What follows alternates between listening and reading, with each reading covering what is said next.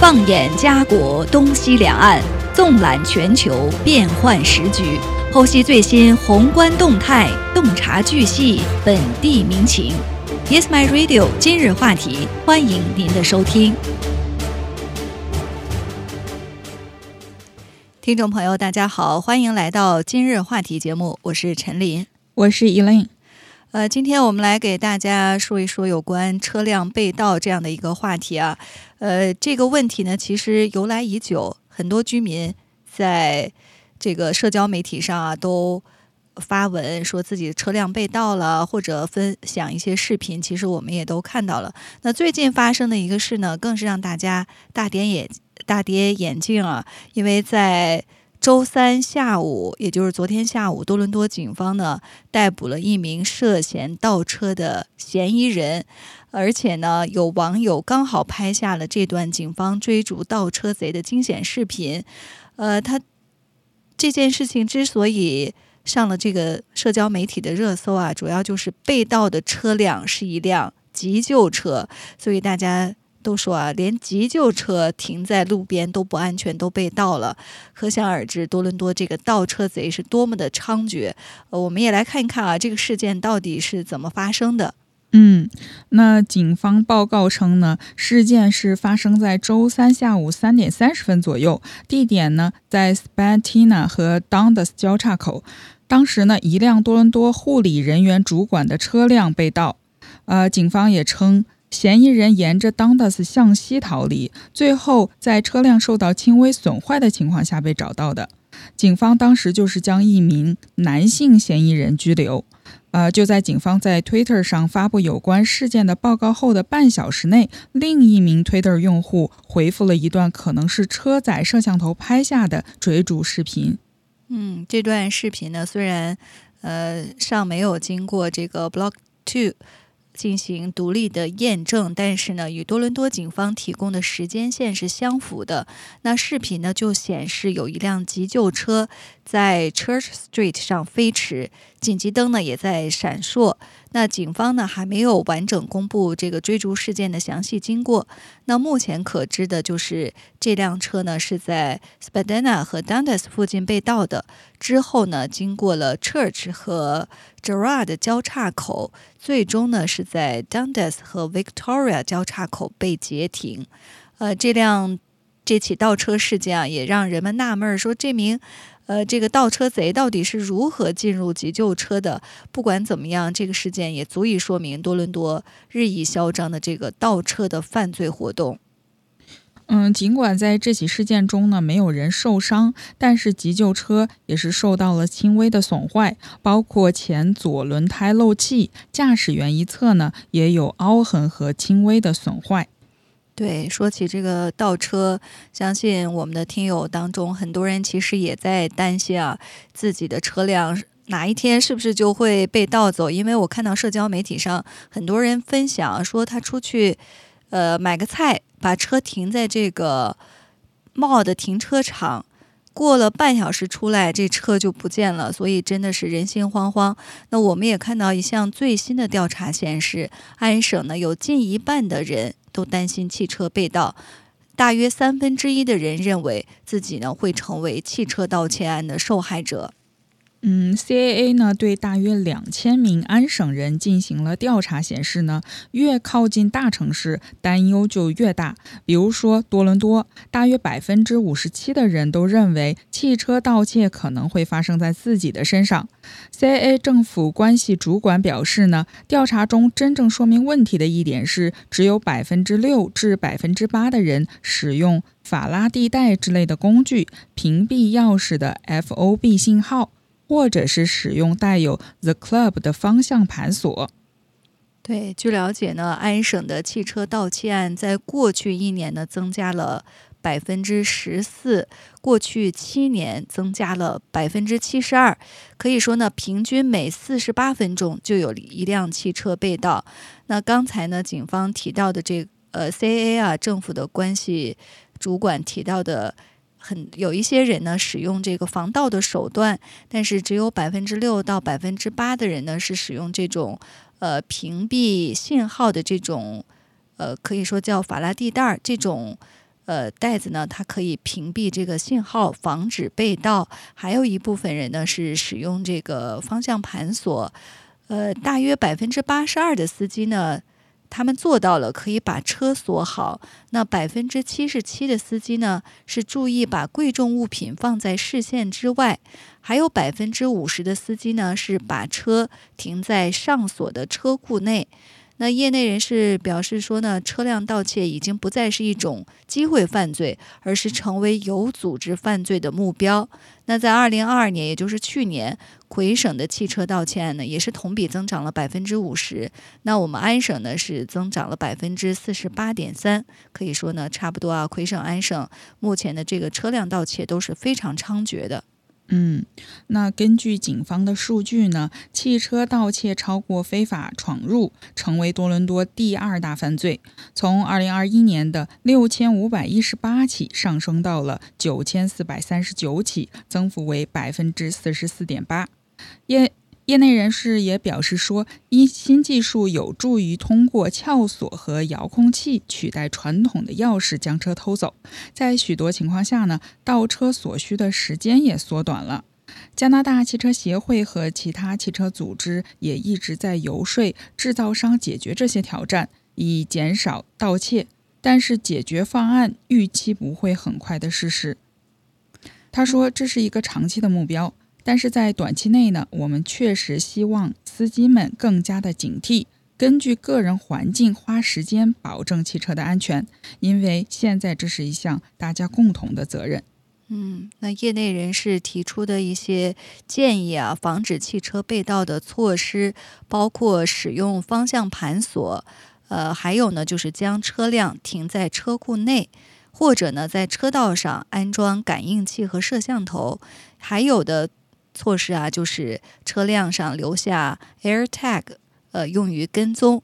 那如果你有两辆车，最好呢是把较价值较低的那辆车停在靠近路口的地方，这样呢也可以给另外一辆车，呃，如果被盗的话呢，就制造一点障碍，可能犯罪分子啊、嫌疑人就会呃放弃这个盗车的想法。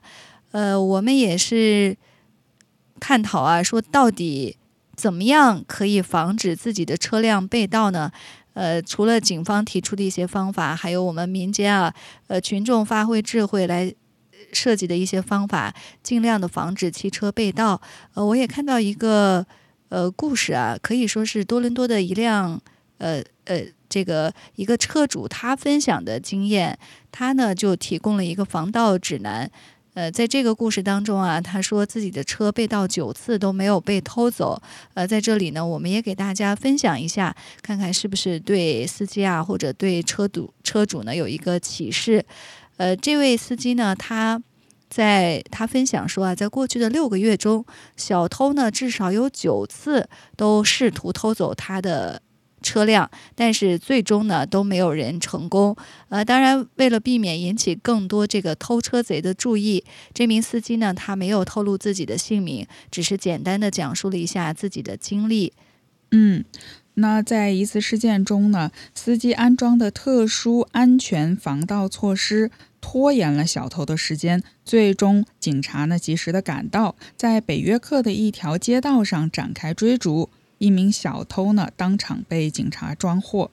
呃，这位司机表示呢，我不能说车子绝对不会被盗，但是觉得也差不多，相信他不会被偷走。安省南部的警方也警告表示呢，涉及某些品牌的盗窃事件，通常是通过复制汽车钥匙扣发出的信号。据统计呢，二零二三年多伦多和皮尔区每天都有五十四辆汽车被盗，这个数字比一年前增加了大约百分之四十五。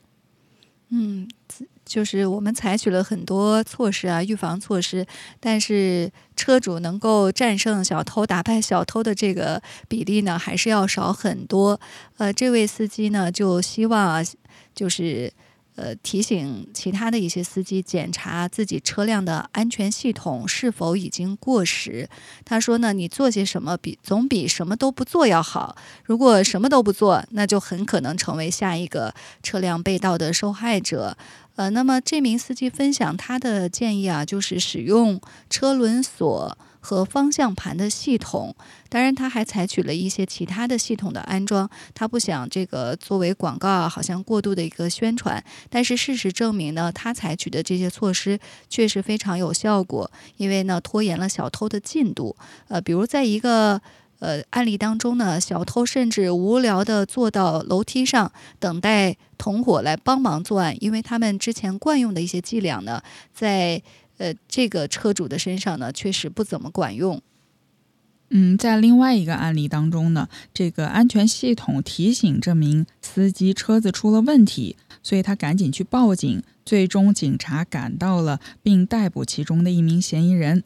呃，多伦多 Car Systems International 的机械师也表示，他听到很多客户反映汽车丢失案件呢，通常是发生在半夜。他向司机们也推荐了一个叫做 IGLA 的小型设备，它可以将汽车的方向盘上锁，并输入需要的密码才可以启动汽车。它还可以在远程启动汽车后将其固定。呃，他表示说这个。呃，小型设备非常的独特，单位也很小，并且呢非常的安全。具体取决于车辆类型和系统的复杂性，成本也会有所不同。但是起价呢约为九百加币。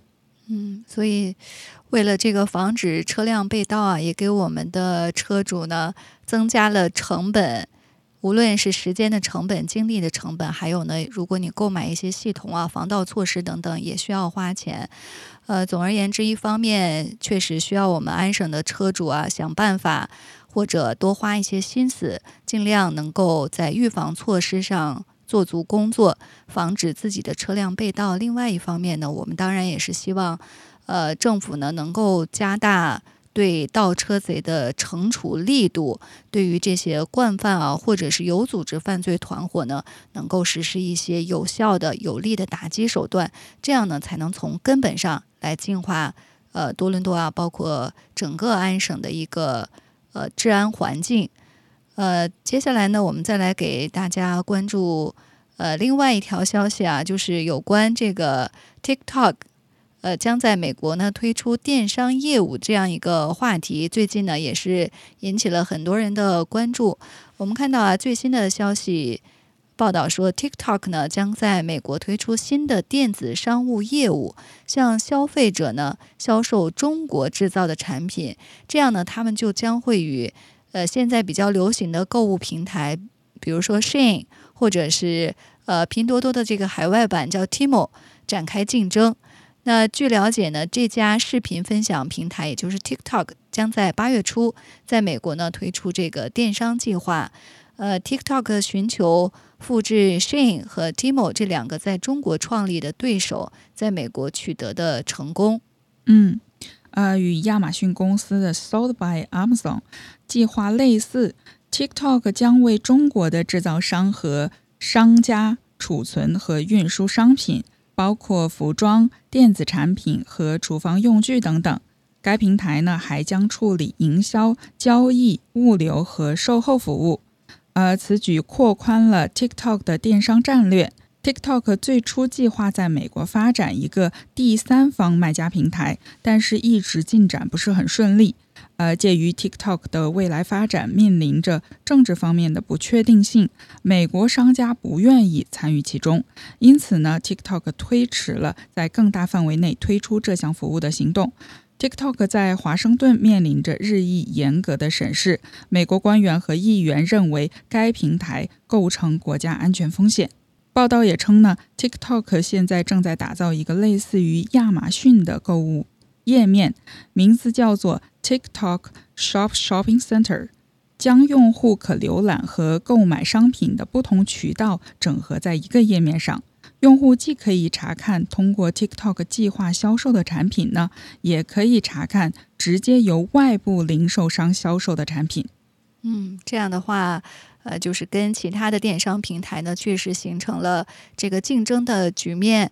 呃，TikTok 涉足这种新的电商模式呢，目的就是要扩展他们的卖家生态系统，这样呢就可以从呃 TikTok 旗下高人气的这种视频应用当中呢，赚到更多的钱，并且呢，在广告销售之外，也能够实现多元化。那在 TikTok 采取这个措施之前呢，拼多多旗下的 Tmall 以及快时尚零售商 Shein 异军突起，而 TikTok 进军美国电商领域，可能也会给亚马逊公司呢带来又一个考验。呃，我们知道 Shein 呢，在二零二二年呢，可以说是实现了这个利润的大增长，实现了八亿美元的利润。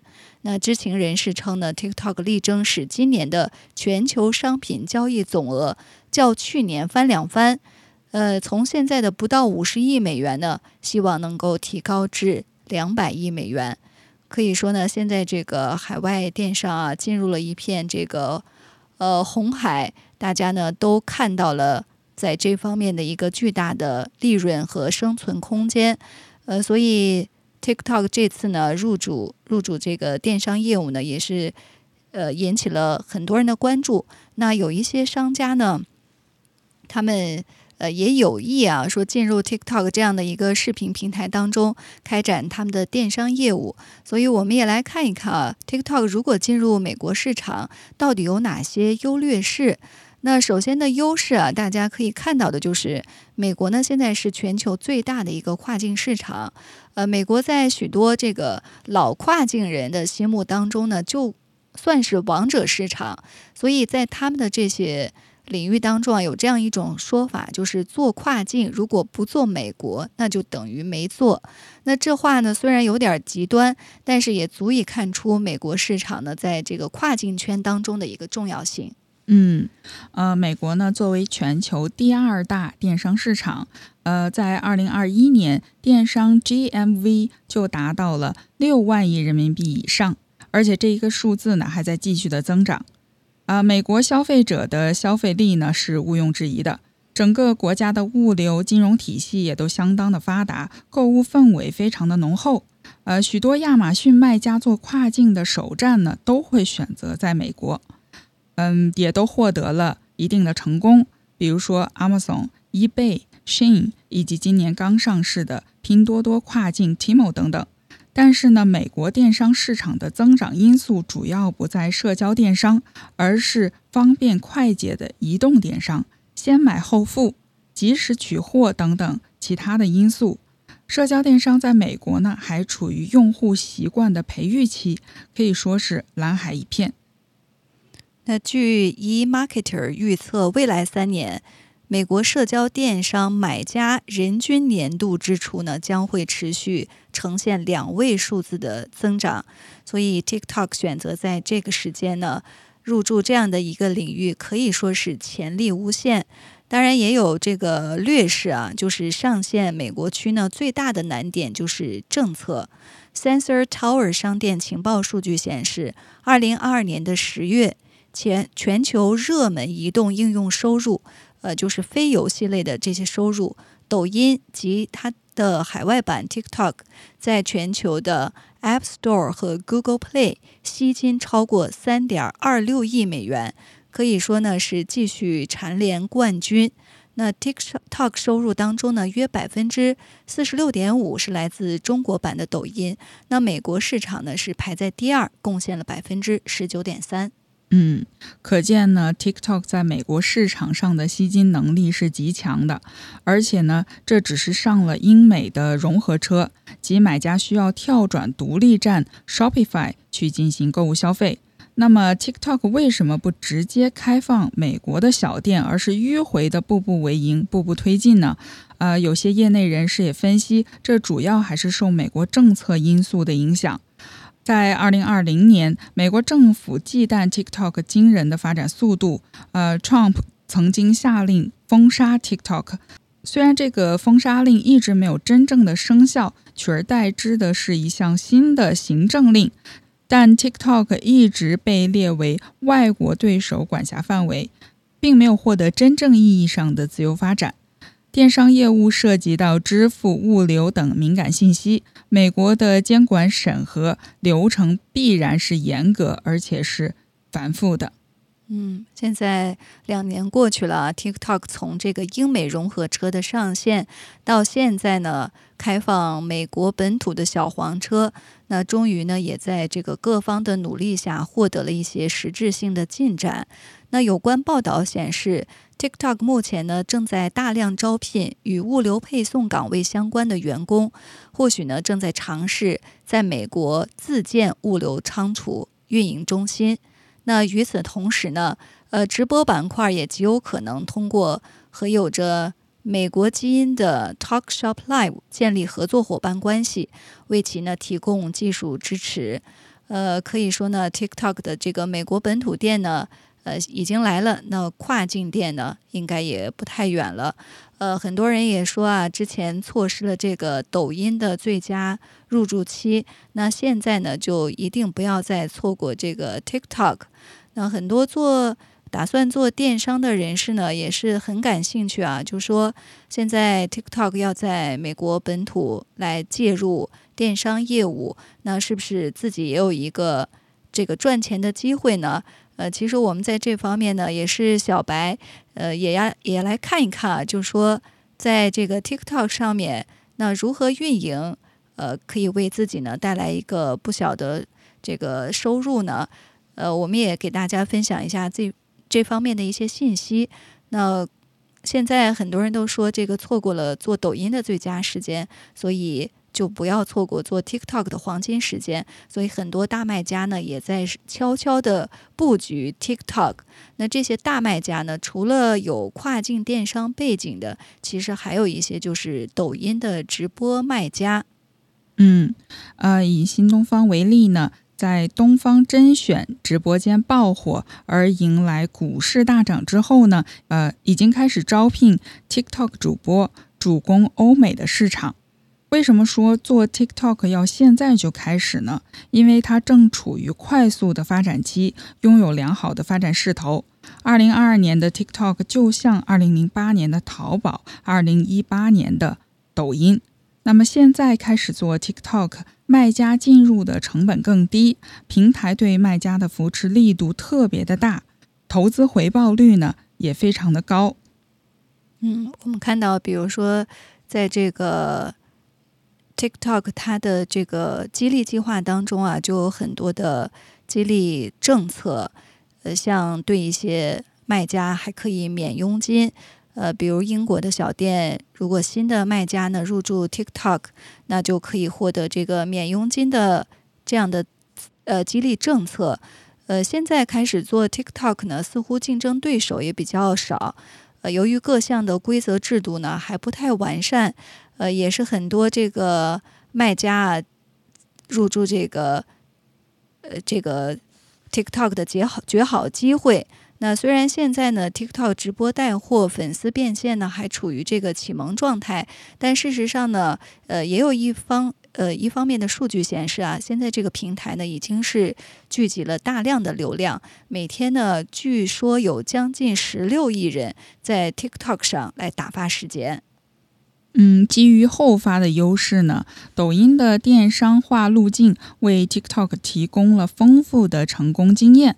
进入二零二二年以来呢，TikTok 的电商化节奏被瞬间的拉满了，在东南亚先后上线了泰国、越南、马来西亚、菲律宾、新加坡小店，并有望在今年下半年呢开放美国小店。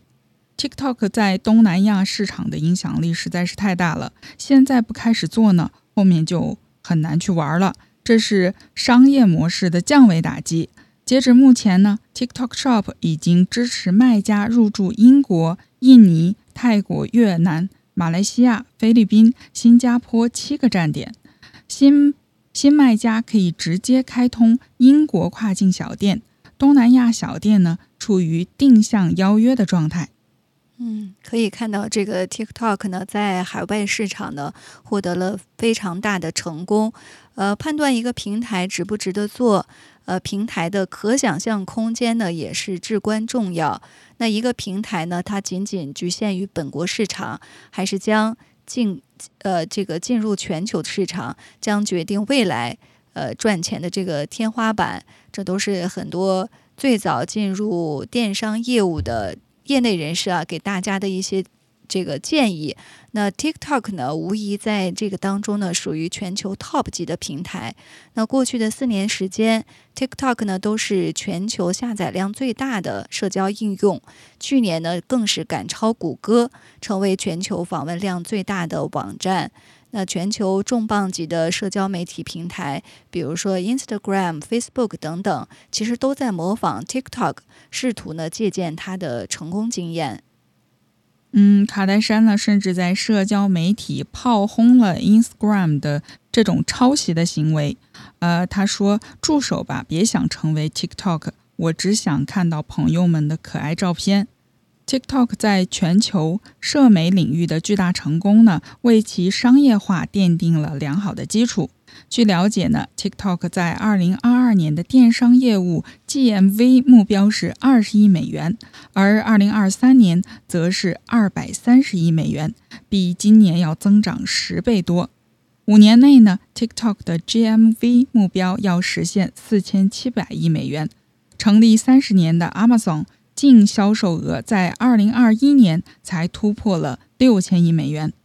尽管呢，目前 TikTok 还没有出现带货能力超强的头部红人，或者是商业化程度极高的内容账号，但是字节的态度非常的明显，一定要搞出来。目前呢，TikTok 正在努力打造标杆案例，为了降低卖家的入局门槛，TikTok 使出了浑身解数，在英国建海外仓，与本地多家物流服务商积极的展开合作。嗯，所以现在呢，这个业内人士啊，还有更早进入电商业务的专家，就建议大家呢，现在就把 TikTok 店铺开起来，学习摸索平台的规则，在 TikTok 的大力扶持之下，就更有机会获得成功。呃，我们其实看到。最近几年，这个直播电商业务确实是红红火火，让很多人呢都成为头部网红，呃，收入呢也是非常可观。很多时候，我们也看到这样的新闻，说一场直播呢就能带货上亿，简直是不可想象。呃，那么抖音是如何从零到一实现一场直播带货就上亿的呢？呃，其实。呃，这是真实的情况啊。三四年前的抖音电商其实效果也并不理想，那到二零二零年才开始呈现爆发式的增长。二零二零年呢，抖音就是六千万签约罗永浩，高调进入直播电商的赛道。那抖音电商呢，才开始进入快速的发展期。在罗永浩首播销售破亿之前，呃，其实很少能看到这个卖货的直播间。用户呢也没有建立起直播间购物的习呃这个习惯，更多的是以短视频带货为主。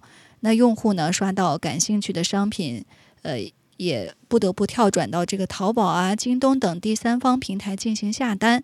那抖音电商进入快速发展期之后呢，呃当然也有人唱好，有人唱衰，但是大部分人呢也是处于观望和质疑的阶段。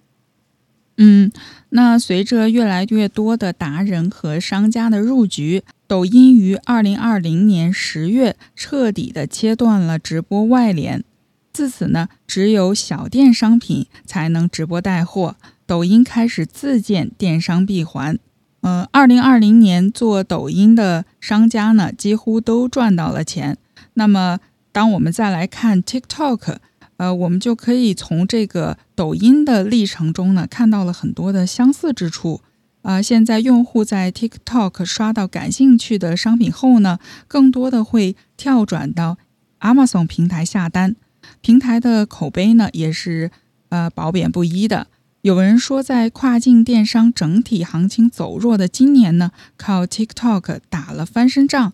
有人说。用户的购物习惯还没有被培养起来，非常的难以转化。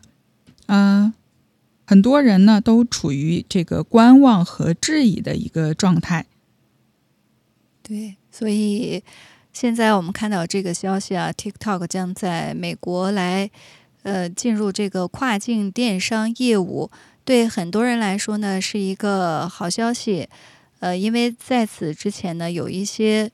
直播的这个跨境卖家啊，他们，呃，比如说开在这个抖音上面，呃开了这个英国小店，就积累了很多的这个经验，也赚到了钱。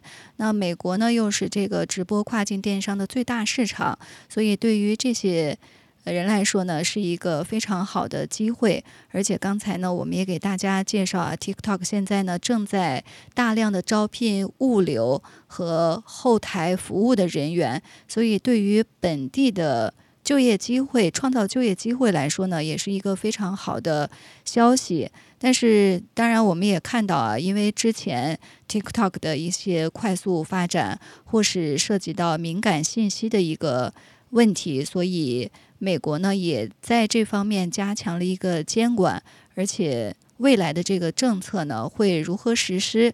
大家呢也在持这个观望的态度。所以之前呢，抖音的一些第三方平台呢，呃，并没有建立起来，也是因为这个政策的原因。那我们也看一看啊，呃，这个 TikTok 进入美国电商业务的道路是不是能够顺畅？我们也在观察。有更多的消息呢，也给大家及时的分享。那今天的今日话题呢，到这里就结束了。非常感谢大家的收听，下期节目再见。嗯，谢谢大家。